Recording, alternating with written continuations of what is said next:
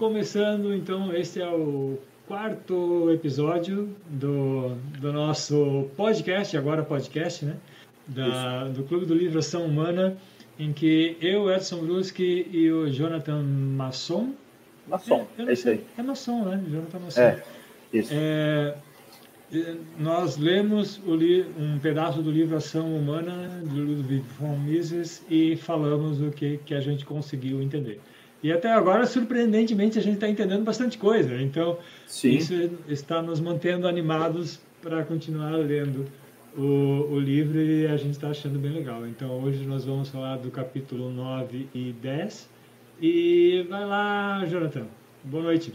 Boa noite. Então, uh, essa semana é, continua a minha, a minha impressão de que, de que eu estou tendo uma certa facilidade em ler porque já, é, já são ideias que a gente está é, familiarizado, que, a gente já, que eu já tenho ali um bastante é, base para ler, então apesar de ainda ter ali alguns trechos que tem que dar uma pesquisada, uma lida, para dar uma relembrada, ainda é, ainda estou me sentindo bem tranquilo na leitura. Mas essa semana uma coisa me, me incomodou, é, foi a dificuldade de tirar trechos, assim, tipo, trechos e falas para comentar. Não por falta, mas por excesso de coisa para comentar, porque é, parece que foram, foram vários, é, foram divididos em vários subcapítulos, digamos assim, e foi bem condensado, eu achei. Esses, esses dois capítulos são bem condensados, ele aborda várias coisas de forma bem sucinta, e está tão condensado que fica difícil tirar uma parte. É, são dois capítulos que, tem, que são fáceis de ler e que não, não teria nem problema de, da pessoa chegar sem ler o restante do livro, o, o, o que tem antes do livro, chegar para ler só o capítulo 9, só o capítulo 10, são, é, a pessoa ainda conseguiria é, entender o que está escrito ali, e, mas ficou bem condensado e fica difícil, assim, meu, tu abordar uma parte, porque o, tipo, o parágrafo todo acaba sendo importante. É, então, tipo, são dois capítulos que mesmo que a pessoa não queira ler o livro todo agora, são dois capítulos que dá, dá para ler tranquilo, assim. E são bem interessantes, os dois. Eu, eu concordo contigo. É difícil fazer um resumo, né? Tipo, escolher um pedacinho ou alguma coisa assim, porque ah, praticamente são justamente como são capítulos curtos, ele está praticamente não ele não está desperdiçando muita coisa ali, né? Ah, ele não está desperdiçando papel, ele está é. ele tá ele vem ele continua, né? É, revisando de certa forma algumas coisas que ele já falou, tal, bababá, porque a gente já sentiu que ele está preparando, tá preparando, né? Ele ele não vai deixar ponto sem nó, né? Ele está ele tá preparando para o assunto que vem em seguida. Então, ele está clareando algumas coisas, tal, refrescando algumas ideias, né? Para depois, pá, cair na próxima parte que vai ser cálculo econômico. Então, ele justamente é, é difícil tu separar alguma frase. Tem, tem algumas coisas que eu separei porque eu achei assim uma, umas frases de efeito boas, assim, umas sacadas boas, umas partes boas, né? Mas é difícil, assim, tu realmente pegar uma, uma parte, como você disse, assim, é, tem, tem tanta parte boa que no fim acaba sendo separada. Né? É, todos os trechos que eu separei aqui, todos eles são bem grandes, assim, tem um ou outro que é uma frase de efeito, como você falou, e mas tem vários trechos bem grandes aqui que eu retirei e botei aqui, fiz um resumo, deu três páginas um documento de Word aqui. é, uh, assim, só para a gente ir por ordem, né? Sim, Ele, vamos lá. É, a primeira, no capítulo 9. O capítulo 9 se chama a... O papel das ideias. O papel das ideias, né? É que eu estou com uma parte em inglês e uma parte em, em português aqui. O, então, o papel das ideias. E se chama a razão humana, né? Então, a parte que eu as duas partes que eu destaquei. A primeira, ação sem pensamento e prática. Ação sem pensamento e prática sem teoria são inimagináveis. O raciocínio pode ser falso e a teoria incorreta. mas o pensamento e a teoria estão presentes em toda ação. Né? Então, mesmo que, mesmo que tu tá pensando bobagem, né? mesmo que a tua teoria é uma merda, hoje eu vou falar palavrão, ah, então, a tua. É, é porque hoje eu estou bebendo, é por causa disso. É. Então, ah, então, não interessa. Né? Mesmo que você esteja fazendo besteira, fazer besteira também é uma ação. Certo. E então, mesmo Eu também separei eu... esse trecho aí. que, eu que legal. É, é uma coisa que ele já falou antes, né? Hoje a gente pode considerar que alguns, que alguns tratamentos de para determinadas doenças que eram feitos há 100, 200, mil anos eram ridículos.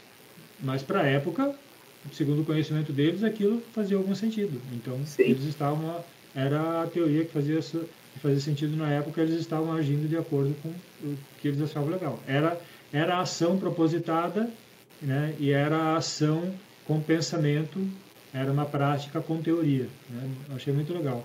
E aí ele ele outra ele aqui eu vou pegar aqui tentar traduzir uh, o que o Robert Murphy fala.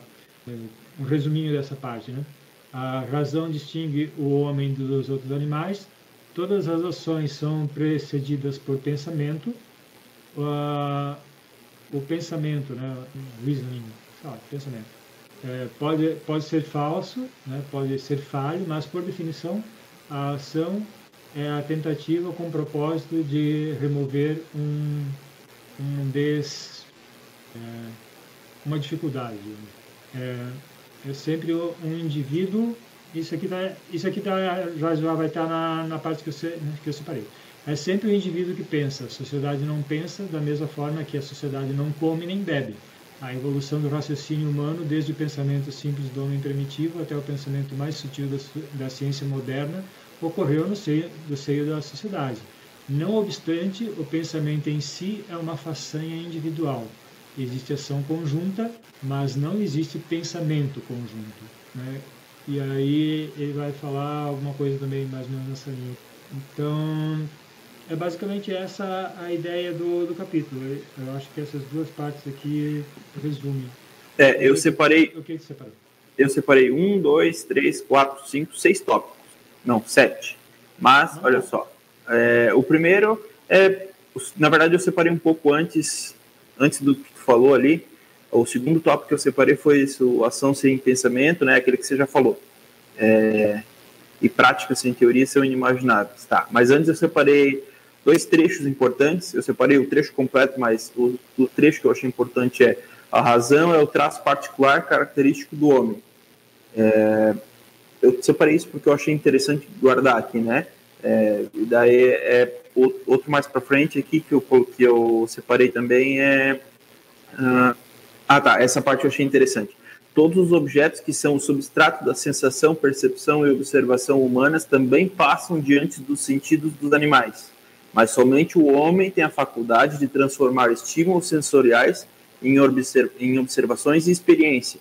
E somente o homem pode, pode ordenar essas várias suas várias é, observações e experiências num sistema coerente. Então é basicamente isso ali que ele fala, tipo, ah, o, o animal também vai reagir, ele também vai agir, entre aspas, no, a um estímulo, mas o, somente o homem pode transformar aquilo ali numa experiência e, e ordenar aquilo ali num sistema de, de pensamento, digamos assim. É algo que a gente já falou, acho que na live passada, né? Que o, que os, que os animais. Ah, não. É, naquele vídeo que você me mandou, né? É, em que o cara lá, que eu não lembro o nome dele, comenta que os animais também têm uma certa inteligência, mas eles não têm propósito. Né? Sim. Os homens têm propósito. É, né? Isso. Ah, o... Você lembra o nome daquele, daquele cara? É um, é um trecho, para quem não sabe do que a gente está falando, é um trecho do Flow, Pod, Flow Podcast, o podcast. E aí o cara lá. É, eu não sei, porque eu também peguei, assim, tipo, eu tava passando e eu vi o, o, o trecho, mas é, eu não lembro nem qual, o que, que ele faz. Mas é um é. cara que. Uh, que putz, eu não vou lembrar o nome dele agora. Não, não, vou lembrar o nome nem o que ele faz. Mas ele aborda isso aí. É. E aí ele fala, ele fala nisso, de que há uma diferença do, dos homens e o cara certamente não me pareceu ser escola austríaca, misesiana ou qualquer coisa parecida. E ele, e, ele, e ele falou que a diferença dos homens para os animais não é exatamente inteligência, e sim propósito. O homem faz as coisas com propósito. O que tem tudo a ver com Mises, porque Mises está falando de ação propositada. Né? O, homem tem, o homem tem a ação como um propósito, é diferente dos animais que agem por instinto. Isso. Uh, aí outro, outro trecho que eu separei é. Ah, esse trecho eu achei interessante. Toda ação está sempre baseada numa ideia específica quanto a relações causais. Então, sempre eu faço alguma coisa, sempre uma ação deve ser considerada que ela está esperando algum resultado, é, ou ela está visando um resultado. Né? Então, é, tipo, quando eu vou agir ali, é, né? Então já está entrando nesse assunto aí de novo. Então é basicamente essa a ideia do capítulo, né? Separei também ali o que você falou do indivíduo pensa, sociedade não, assim como não come, como não bebe. É, aí eu separei um trecho que é, ele está defendendo uma ideia geral nesse capítulo e ele reconhece alguns pontos que e quem está tentando refutar, digamos assim, isso que ele está defendendo, usa. Ele reconhece alguns pontos, é, ou, enfim, que não tem também como negar, né? Por exemplo, deixa eu é, é, ler aqui para ficar claro. É, abre aspas. O principal veículo da tradição é a palavra. O pensamento está ligado à palavra e vice-versa.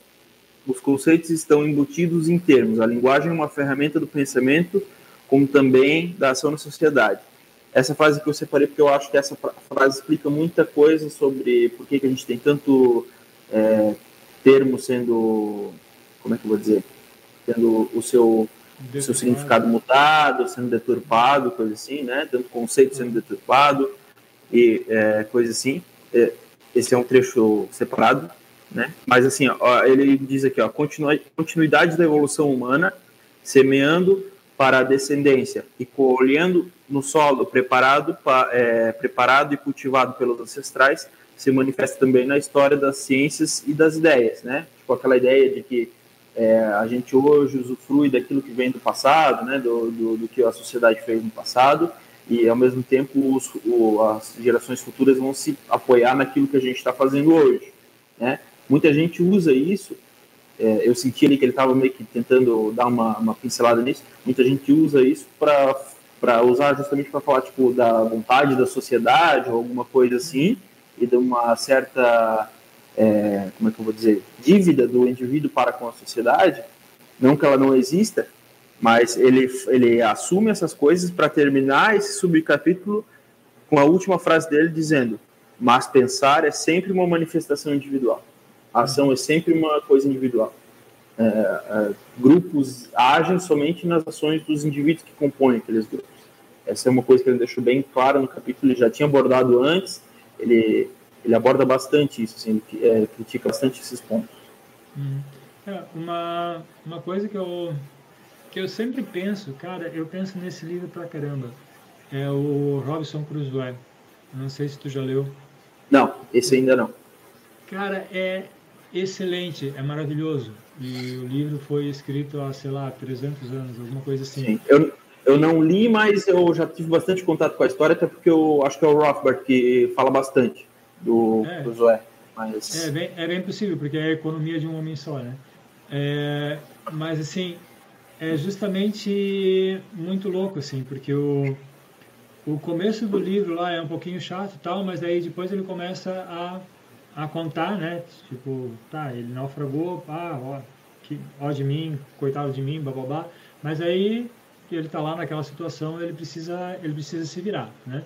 E começa a entrar um monte de conceito, um monte de coisa que eu, o autor não deve ter imaginado quando eu estava escrevendo aquilo, claro, mas que tu consegue tranquilamente fazer ligação com vários elementos da escola austríaca de economia.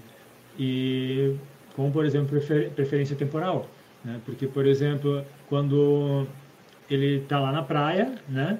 Todo acabado, destruído, tal, é, o navio naufragou, só ele sobreviveu e começam a chegar na praia alguns grãos e ele morto da fome ele não sai comendo todos os grãos, ele come os grãos piores. Os grãos melhores ele separa. Ele separa para plantar e daí começar a ter alguma plantação, né?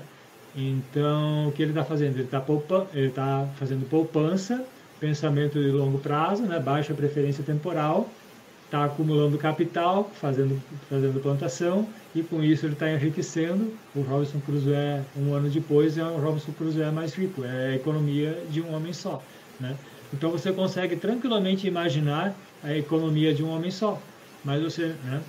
Mas você não consegue imaginar uma sociedade sem pessoas. Ok? Então, o que é mais importante, a sociedade ou pessoas, ou indivíduo? Né? Um, indi um indivíduo, ok, é, é, uma, é uma dureza. Um indivíduo Sim. consegue sobreviver sozinho, né? Tá, se reproduzir vai ser meio difícil. Mas, tá, o cara consegue se virar sozinho. Dois indivíduos né, já conseguem iniciar uma sociedade, talvez. Sociedade sem indivíduos não existe. Então, tem, tem aquela argumentação de que, ah, mas você nasceu numa sociedade, então a sociedade veio antes de você. Isso é aquela coisa de ficar falando, ah, quem veio antes, o ovo ou a galinha. Eles vieram juntos, porque é, foi Sim. um animal que saiu, que foi selecionando, selecionando e é, é existe a galinha que, que, veio hoje, existe hoje. Eu não sei se é aqui, se é aqui no que a gente vai abordar hoje ou se já passou, mas uh, ele aborda num, num, tem uma frase que ele fala que a sociedade é o produto da ação dos indivíduos, da, da ação humana. Então, é, a sociedade emerge da ação do indivíduo, não, não o contrário. Então tá. É... Vamos lá. Primeira parte é isso? Isso. Agora é visão de mundo e ideologia. Eu achei muito boa isso. Eu, ó, partes que eu separei. Vamos ver se bate com algumas tuas ali. É, onde ele fala todos os, part... todos os partidos políticos. Eu vou ler já de uma vez. É muito legal. Pode. Todos os partidos políticos de nossos dias têm por objetivo o bem-estar material e a prosperidade de seus adeptos prometem proporcionar condições econômicas mais satisfatórias aos seus seguidores. Neste particular, não há diferença entre a Igreja Católica Romana e as várias confissões protestantes quando se envolvem em questões sociais e políticas, nem entre o cristianismo e as religiões não cristãs, ou entre os defensores da liberdade econômica e as várias espécies de materialismo marxista, ou entre nacionalistas e internacionalistas, ou entre racistas e amigos da paz internacional o que ele está colocando aqui é que, por mais que o pessoal fale, é, divirja no, nos meios, né? Por exemplo, você vai ter um pessoal lá que defende mais protecionismo e um pessoal que defende mais abertura de mercado. Ah, o que eles podem estar divergindo dos meios, mas eles não estão divergindo do fim. E qual é esse fim? O bem-estar da sociedade. Todos os, partidos, todos os partidos políticos estão prometendo o bem-estar da sociedade. Você não vai ter um partido cristão chegando lá e dizendo: Ó, oh, a nossa plataforma é o seguinte, vocês vão se ferrar, vocês vão penar pra cacete nessa vida, vocês vão sofrer muito, vocês vão ser pobres, mas vocês terão a vida eterna. Essa é a nossa plataforma política. Vote na gente. Ninguém vai votar nesses caras, né? Então, toda, todos os partidos políticos e até mesmo né, todas as ideologias, né, exceto asceticismo, né, um outro assunto que ele volta a abordar aqui também, ah, eles acabam falando isso. Eles falam que ele, eles te prometem uma vida melhor. Eles vão divergir na, na forma, né? Mas eles, ou seja, no meio, mas eles isso. não divergem dos fins. Isso, isso eu achei bem legal. A outra é. parte é. é a luta, a luta contra o erro. E essa parte aqui é meio grande. É, uh... mas antes, antes da luta contra o erro, eu fiz algumas anotações. Uh, também nessa parte aí. Uh, ele falou sobre o ascetismo, né? Bastante nesse capítulo. Aí ele, ele, ele aborda isso que tu mencionou, porque ele está atacando a ideia de que algumas pessoas defendem que existe, existem diferenças irreconciliáveis na, é, no jeito, na, na, natureza humana, né? Tipo que o, o é, que o, humano, o, o ser humano é, tende a, a ter várias várias visões de mundo muito diferentes e aí a, é, tende ao barbarismo por isso e coisas. É mais ou menos isso que ele está atacando ali. Daí ele fala, ó, todo mundo discorda ali nos meios, não, não nos fins últimos. Tipo assim, todo mundo quer atingir o bem lá, só a gente só discorda como chegar lá. Todo mundo só discorda como chegar lá. E ele fala assim, ó, então, ele fala, ah, um, um nazista não ia propor lá a, a, a ideologia nazista se, ele soubesse, com certeza, e aquela plataforma política dele não ia é, chegar ao bem-estar da sociedade. Ele, na cabeça dele, a, é, aquela plataforma nazista e, e é, faz sentido para para o bem da sociedade, é, uhum. na cabeça dele. Mas Sim. o que ele quer é o bem da sociedade, entre aspas. O que aquilo para ele é, e o liberal vai discordar disso, por exemplo, na, no jeito, mas ele vai concordar que a gente tem que buscar o, o bem-estar da sociedade. E uma outra coisa só que eu anotei aqui, é quando ele aborda ali a, as diferenças na organização econômica.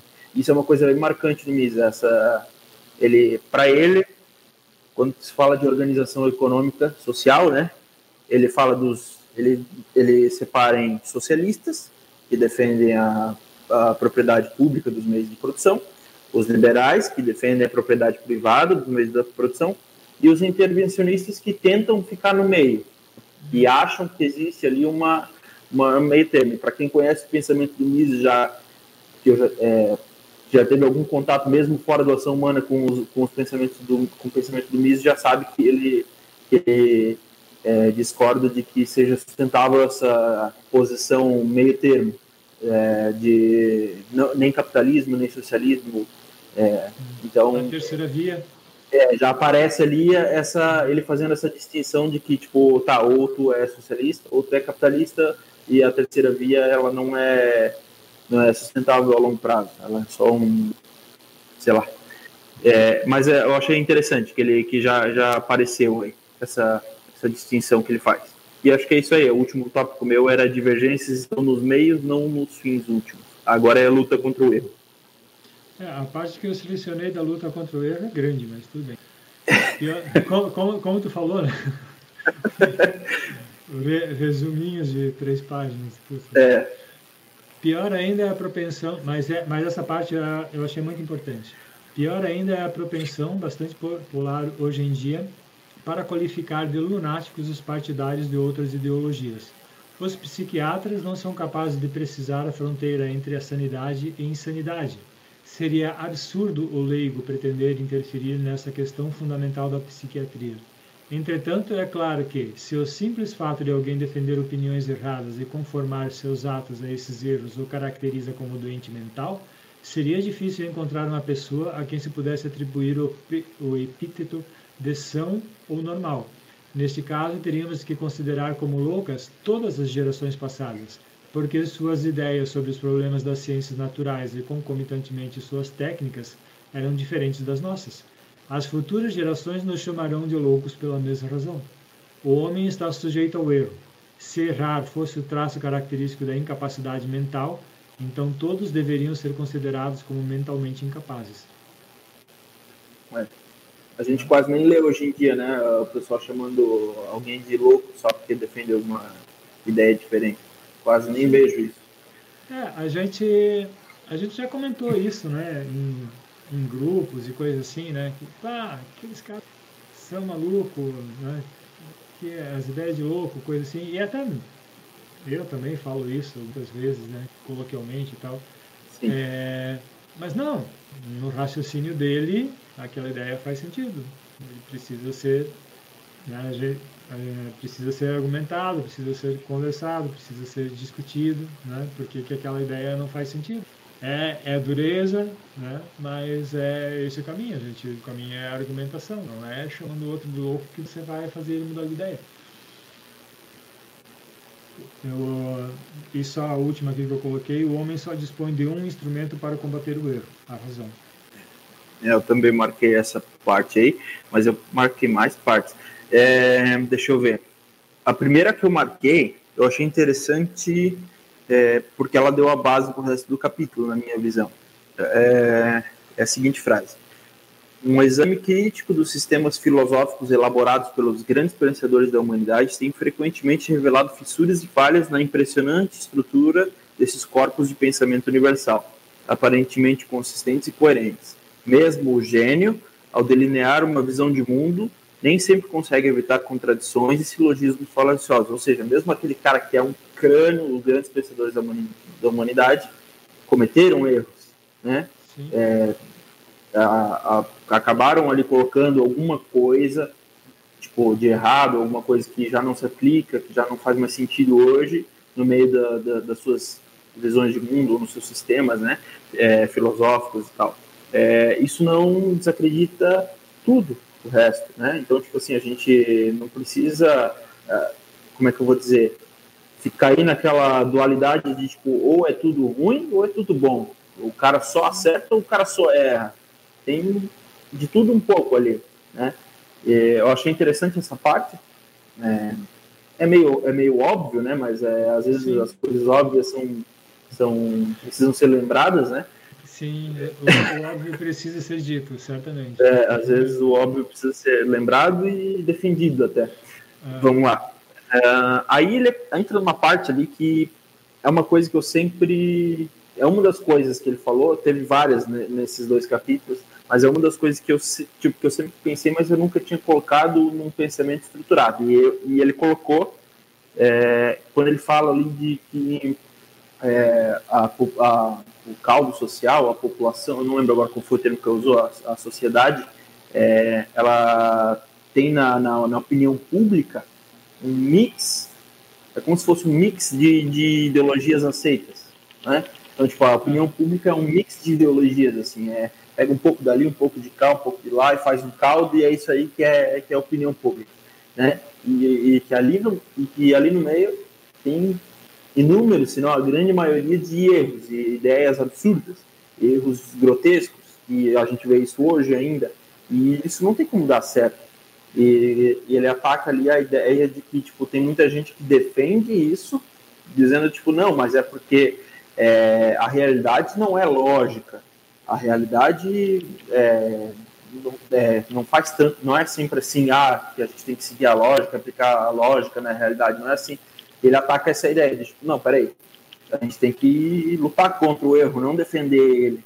Né? A gente tem que apontar os erros e, e mudar né? Então, tipo, essa parte eu achei interessante, é basicamente isso, para mim é esse o tom do, desse subcapítulo, né? De, de falar assim, ó, se os, mesmo os grandes gênios erram, imagina o afegão médio, que faz uma mistureba de tudo aquilo que os grandes gênios é, fizeram, pega várias partes, muitas delas equivocadas, muitas delas visões de mundo completamente distintas e que nem, nem conseguem conviver uma com a outra, junta aquilo ali e defende as duas coisas ao mesmo tempo, como é que isso vai dar certo? Não tem como dar certo. Tu não tem como dizer que, não, isso ali é.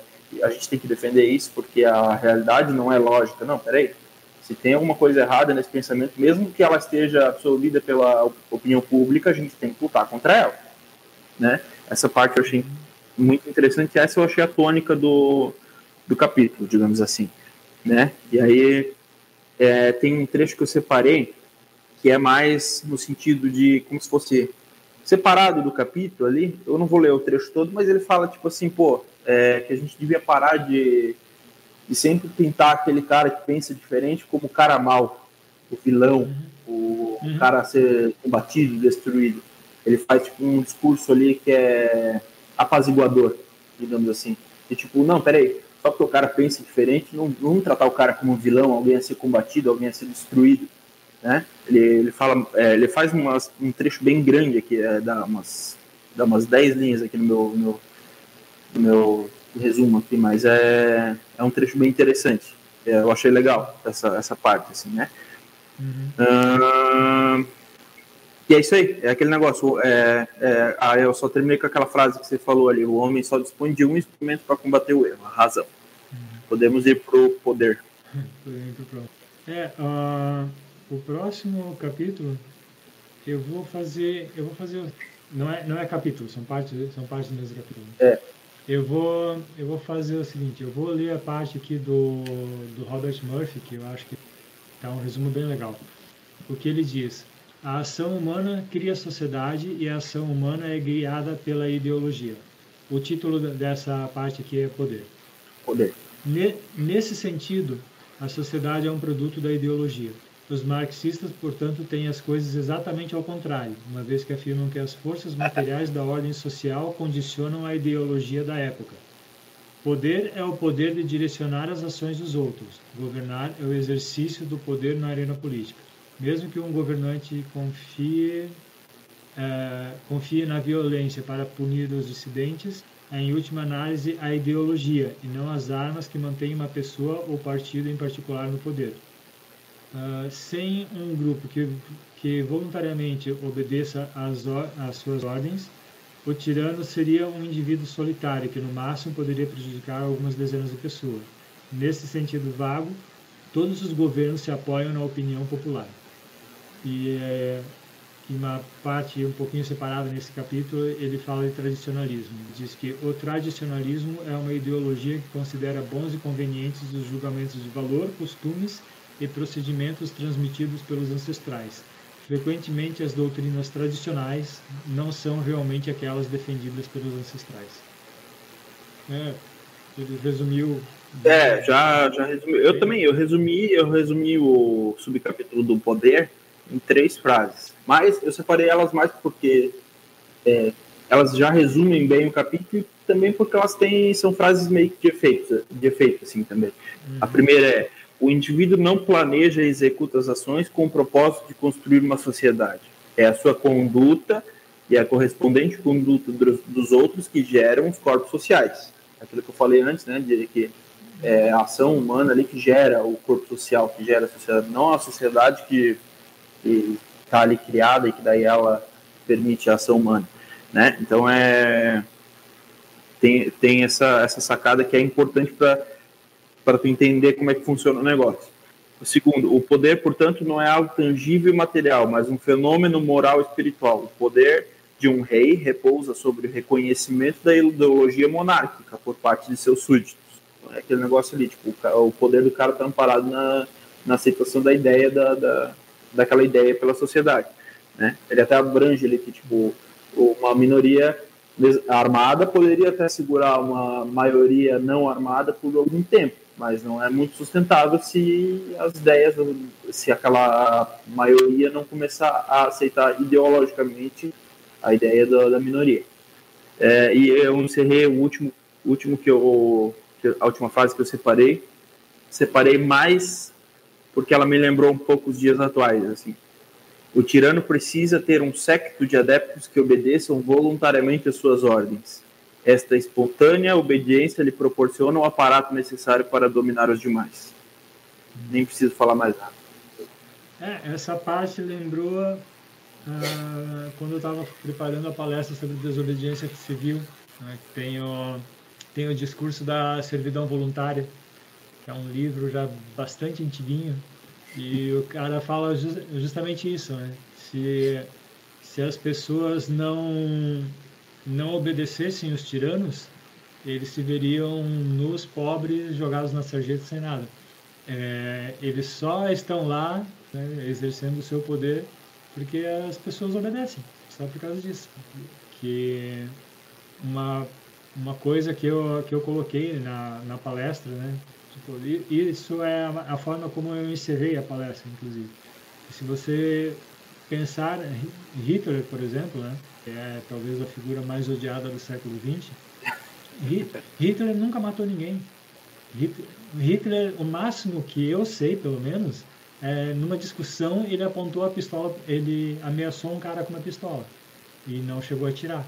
Ele serviu na Primeira Guerra, saiu ferido tal, blá, blá, blá, mas que eu, eu não sei se ele matou alguém na Primeira Guerra, ao que parece não. Hitler nunca matou ninguém. Todas as, todos os alemães que mataram né? Tipo, todas as pessoas que morreram pelas mãos de alemães na Segunda Guerra Mundial estavam obedecendo ordens superiores. Não foi Hitler. Sim. Pelo menos ali pela ideologia, né? Ele pode ter matado, tipo, como falou ali na guerra, mas pela ideologia, pela ideia, é, pelas ideias que ele defendia, ele não matou. Sim. Sim. Então, é. Ok, a gente a gente não vai e esse ponto também eu faço lá, né? assim, eu não estou querendo inocentar Hitler. Não é esse o ponto, né?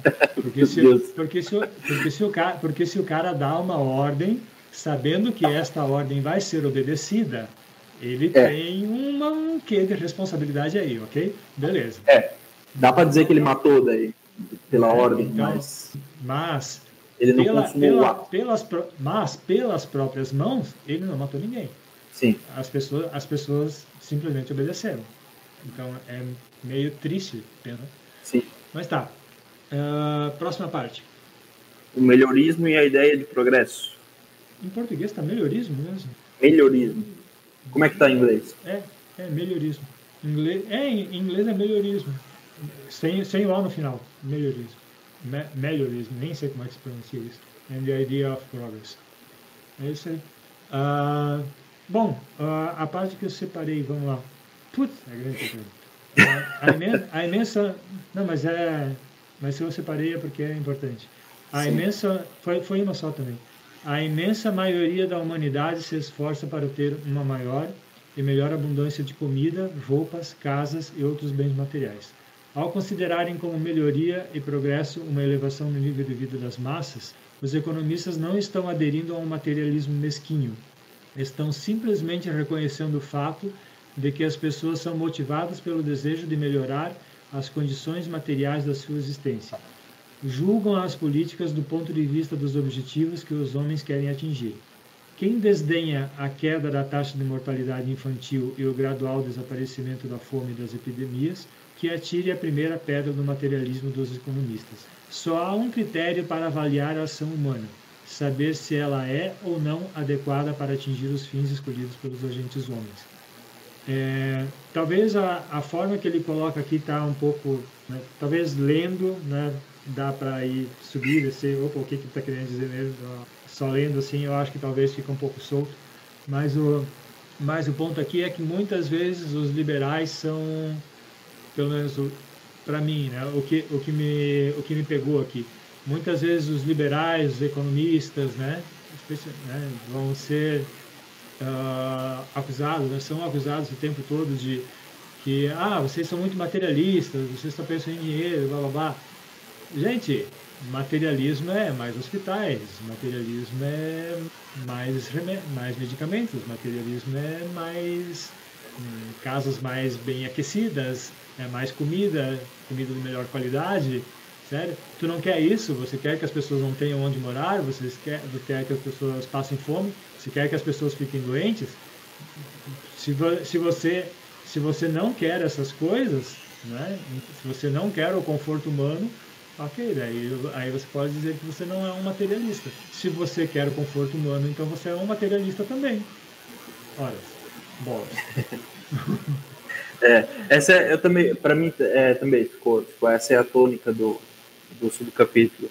Eu, na verdade, eu separei uma parte um pouco menor desse trecho que tu leu, então tu já leu metade do que eu separei, e uh, eu só separei mais uma frase, que é as noções de progresso e retrocesso só fazem sentido no sistema é, teleológico de pensamento, né? Ou seja, tipo, ah, quando tu tem um sistema ali de, de fins em mente, quando tu tem uma ideia de, é, uma ideia pré, uma ideia concebida ali pré-concebida e aí com base nessa ideia do que, que tu acha bom ou ruim é que tu vai ter a ideia de retrocesso e de progresso né? então tipo pô se eu cheguei mais perto daquela minha ideia se a sociedade está tá caminhando para aquilo que eu que eu que eu imagino como ideal é um progresso se ela se distancia é um retrocesso porque hoje ficou bem é, como é eu vou dizer entrou na moda né retrocesso retrocesso retrocesso só que nem tudo aquilo que eu vejo como uma alcunha de retrocesso, para mim é um retrocesso, para mim é um progresso.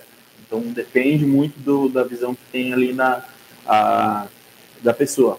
Né? Então, tipo assim, ele afasta essa parte de é, subjetiva do, da questão materialista, digamos assim. Ele afasta para ir para a parte prática, para a parte de, ó, a praxeologia lida com saber se aquela atitude ali, que que, tu, que se essa ação vai ou não produzir o, o efeito que tu quer, né? Mas, na parte prática, não nessa parte subjetiva de ah, é um retrocesso ou não é, enfim. Eu, peguei só mais essa parte, assim, só mais esse complemento. Mas é isso aí. Eu também anotei, já foi tudo que eu anotei. E aí a gente vai chegar no capítulo 10, que é o último capítulo dessa parte, em que aqui ele está preparando bem o terreno para a parte que vai vir a seguir, onde ele vai falar de. Uh, nós estamos na cálculo parte 2, né? É, nós estamos é. na parte 2, né? A parte 3 é cálculo econômico. Então ele Isso. vai encerrar esse capítulo já dando o tom do, do, do, cálculo econômico.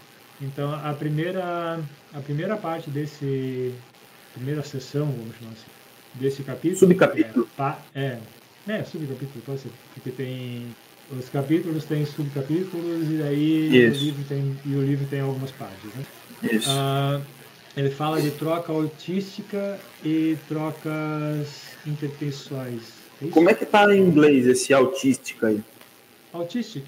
É, autistic, é, é, autistic Exchange. É autístico Por... mesmo é, autístico de, de você mesmo, né? Alto. Sim, alto. Uhum. É. A gente, a gente lembra de pessoa que tem transtorno do, do espectro autista, né? Ah, é, é verdade. Uh, lembra. O, o, sim, o, mas vem, vem do, mesmo, do mesmo motivo. O autista é um cara bastante introvertido, ele tem dificuldade para se relacionar com o mundo exterior, né? Sim. Então, é, ele vai falar aqui da troca é, troca autística, né? Isso. Que é e troca interpessoal. Que, eu, que, é, que, é, que é o termo, acho que fica complicado, que a pessoa vai estranhar, né? Eu estranhei quando, quando vi isso. O que, que ele está querendo dizer com isso? É quando você faz uma troca consigo mesmo, né? Isso. Então, quando você troca, sei lá, uma hora so, de sono por uma hora lendo livro. Né? Isso, é, isso é uma troca autística, é uma troca que você está fazendo consigo mesmo. E a parte que eu separei, eu só separei uma. Embora o surgimento de troca interpessoal. Hum, é, tá, legal. Embora o surgimento de troca interpessoal tenha sido o resultado de uma grande evolução, não se pode conceber uma transição gradual entre troca autística e troca interpessoal entre uma e outra não houve nenhuma forma intermediária de troca. A passagem da troca autística para a interpessoal foi um salto para algo inteiramente novo e essencialmente diferente. Da mesma forma que também o foi a passagem das, da reação automática das células e nervos para o comportamento propositado e consciente, ou seja, para a ação. Ele está ele tá equiparando aqui que ah, aquilo que a gente comentou antes, né? Animais tem, tem animais, ok, eles fazem coisas, né? Eles se movimentam, eles agem, eles têm uma certa inteligência, mas eles não têm propósito, né? Isso é o, isso é o que separa homens de, de, de animais. O que é um salto absurdamente grande, vamos concordar, né? Sim. E ele está e ele tá dizendo que a troca a, a troca interpessoal, né, o surgimento da troca interpessoal é um salto tão grande quanto quanto esse da ação propositada, né? Você, a, porque justamente é a troca interpessoal que vai vai criar, vai proporcionar o surgimento da sociedade. Se se eu não vejo necessidade em fazer trocas com outras pessoas, não tem por que eu conviver em sociedade, não tem por que eu viver com outras pessoas, porque eu só estou trocando comigo mesmo, certo? Então eu só estou agindo sozinho. Eu sou o Robson Crusoe sozinho na ilha e tá beleza assim para mim, né? Eu não, vejo, eu não vejo necessidade de, de salvar o sexta-feira, é sexta-feira, eu acho que é. é. Eu não vejo necessidade de salvar o sexta-feira e com isso ter uma relação com ele, né? Então, o isso é isso é muito legal. Eu achei também super legal. Sim. Eu nunca eu nunca tinha pensado pensado nesses termos de da de que existe isso, a troca autística depois que, depois que tu lê, né, é mais uma daquelas coisas é. assim de dan, óbvio. Eu, né? é, eu já, eu, já né? eu já pensei, eu já tinha entrado em contato com ela, não sobre esse, não com esse termo, né, não desse jeito, mas é, lendo as coisas do Mises da escola austríaca é que eu tive o contato com essa, com essa com essa forma de, de ver, né, de, de, de, de enxergar ali a troca autística ou aquilo que tu faz é, é, enfim, mas é, também foi tipo assim, meu, tá, é, meu, isso é tão óbvio quando tu se toca, mas eu passei a maior parte da minha vida sem, sem me ligar para esse óbvio. Sim, então, às exatamente. vezes, é importante a gente ter contato com o óbvio. exatamente. Muito bom. É, daí, bom, a, o segundo super capítulo vai ser vínculos contratuais e vínculos hegemônicos. A parte que eu selecionei é curtinha, não já vou de cara. Quando a cooperação é baseada em contrato, hum, e eu vou depois, depois enquanto estiver falando, eu vou separar uma outra coisa aqui que eu achei legal. Ah, quando a cooperação é baseada em contrato, a relação lógica entre os indivíduos cooperantes é simétrica. Todos são parte no contrato de troca interpessoal. João tem com Paulo a mesma relação que Paulo tem com João. Quando a cooperação é baseada no comando e subordinação, há o homem que comanda e, aquele, e aqueles que obedecem às suas ordens. E enquanto tu fala, eu quero separar tá. uma parte. Eu vou só voltar ali antes no troca autística e troca interpessoal, só para deixar. Eu não sei se ficou, se a gente chegou a, a fazer a distinção ali, né? Mas a troca autística é aquela que eu faço eu comigo mesmo, né? Eu, tu já explicou, e a troca interpessoal, obviamente, quando eu faço uma troca com uma pessoa. Ele fala ali sobre é, dar presentes, né? Sobre presentear ah, alguém. É, essa, é, ele fala assim, ah, tipo, uh, se tu tá dando um presente para uma pessoa sem esperar nada em troca, tipo assim, tu só tá presenteando a pessoa porque tu vai se sentir bem de presentear ela, coisa assim, isso é uma troca autística. Se tu for dar um presente para uma pessoa esperando uma reação dela, esperando que mude alguma coisa nela, ou sei lá, para esperando alguma outra coisa, aí é uma troca interpessoal. Isso, que ela retribua, ou que, sei lá, ela tenha mais é, facilidade de aceitar alguma coisa que quer pedir para ela, ou coisa nesse sentido, sabe? É, então, é, é, sei lá, o filho lavou a louça para pedir 10 reais para a mãe depois. Isso é uma troca interpessoal. Então, é, eu achei legal essa parte. Eu nunca tinha também parado para pensar desse, desse, dessa forma, mas é, é, bem legal. E ali nos vínculos contratuais, contratuais e vínculos, vínculos hegemônicos, vínculos contratuais e vínculos hegemônicos, ele fala, ele chega bem perto ali quase de falar e abordar a parte do contrato social. Né? Ele só não usa esse termo, uhum. não aparece esse termo, mas ele, ah, ele chega ali no na, na linha ali do, do contrato social.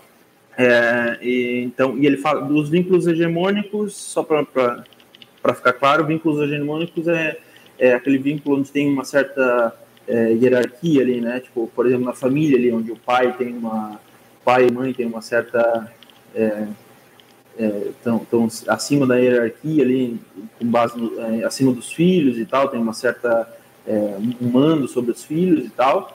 E os vínculos contratuais é onde, onde tem ali um, um vínculo onde as duas partes são iguais, digamos assim. É mais ou menos isso que eu entendi. E eu separei só um trecho que é: num mundo contratual, diversos estados podem, podem coexistir. No mundo hegemônico, só pode haver um Reich ou uma comunidade e apenas um ditador.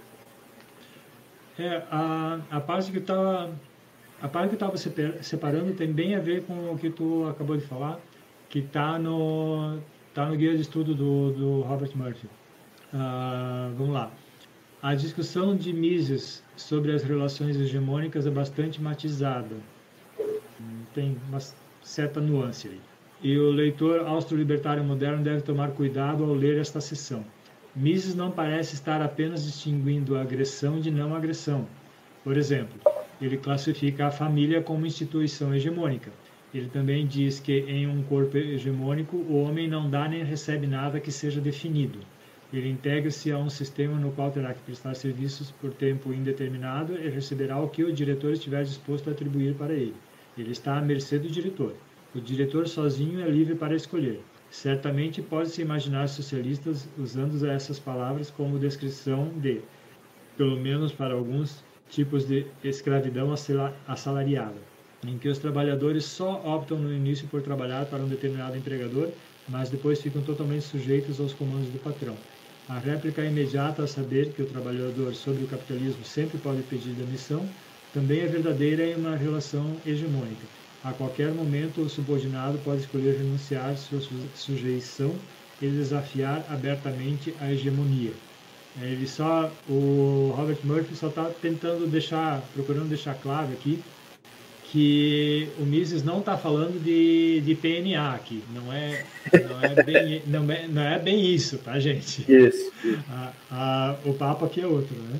Ele está ele tá falando que existem, ah, existem relações que são contratuais, que você conscientemente entrou nelas e elas são bem definidas. Está determinado Sim. no contrato que você vai prestar, vai, você vai fazer A e vai receber X. É, e, o, e a tua contraparte vai fazer B e vai receber Y, sei lá, não sei. Alguma coisa está bem especificada no contrato, ele tem tempo determinado, tem cláusula de saída, blá blá blá blá. Né? E isso é uma coisa. A outra coisa são as relações como, por exemplo, a família que você nasceu lá, Tu é filho, teu pai manda em ti, tu não sabe quando é que aquele tormento vai acabar e Sim.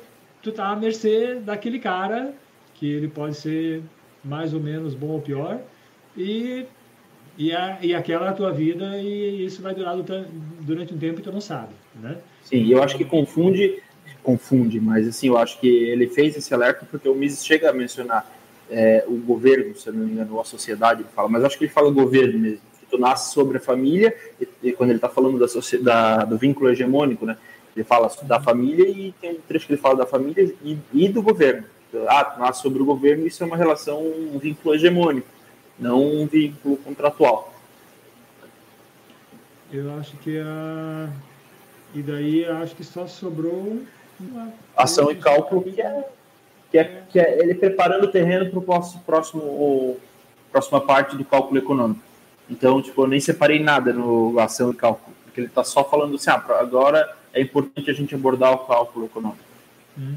É, ele fala, ele faz uma distinção entre ações calculáveis e ações não não calculáveis. Né? Então, e ele, e ele inclusive diz que a civilização moderna só é possível.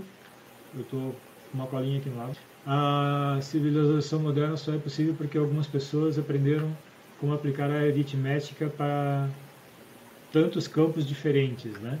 Uh, não só a economia, né? Lá, astronomia, por exemplo. E Sim. a economia, é, a economia em si pode ser descrita como uma teoria do escopo da ação humana que se baseia no cálculo. Né? Então, a economia é o cálculo aplicado à ação humana. Tá, mas e e daí que meio que dá um nó, né? Porque ah, tem toda aquela parte assim, tá, mas ele atacou várias partes antes, né? De, de economistas e um monte de coisa lá. É, mas é que agora ele vai começar a falar da, da economia que dá para calcular, porque tem muita coisa que a galera sai sai querendo calcular, tipo, sei lá, PIB, vamos, vamos, vamos, vamos, já cair, vamos cair no exemplo, né? Sim. Já bem, já grotesco, digamos assim. PIB é uma conta que não faz o menor sentido, porque quanto mais o governo gasta, maior é o PIB. Então, se o governo fizer dívida pra caramba, tá? Porque é só procura lá no Wikipedia, né? Quem estiver ouvindo, procura na Wikipedia a fórmula do cálculo do PIB. Vai estar tá lá, não sei lá, mais gastos do governo. Então, se o governo gastar pra caramba, muito mais do que arrecada, muito mais do que ele tem, muito mais do que ele consegue, sei lá, não sei, o PIB vai ser alto.